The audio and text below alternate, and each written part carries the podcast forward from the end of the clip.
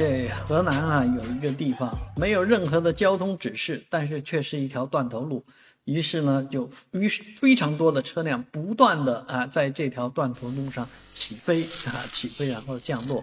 啊更吊诡的事情是这条路的不远处呢就是白市一条龙啊让人有点害怕哈喽喽的。啊，但是这个事情确实反映了一些有关方面啊不作为的这个表现。我们之前说过，这个上海有一条路，这个电瓶车不断的撞到这个坎子上，但是好在人家有关单位是不断的想招，先竖了这个警示桩，然后又划线。啊，这个各种办法用尽，虽然这些骑车的人还是不断的撞上去，但总之人家做了事儿了。而这条路上的这个相关方面呢，是根本就没有做任何的警示标志，呃，是那种塑料桩桶也没有放一个啊，甚至你就放一块木板啊，放个假警察啊，你放个什么东西不好吗？但是为什么这样的事情就？屡屡在新闻当中出现，而没人动手去管呢？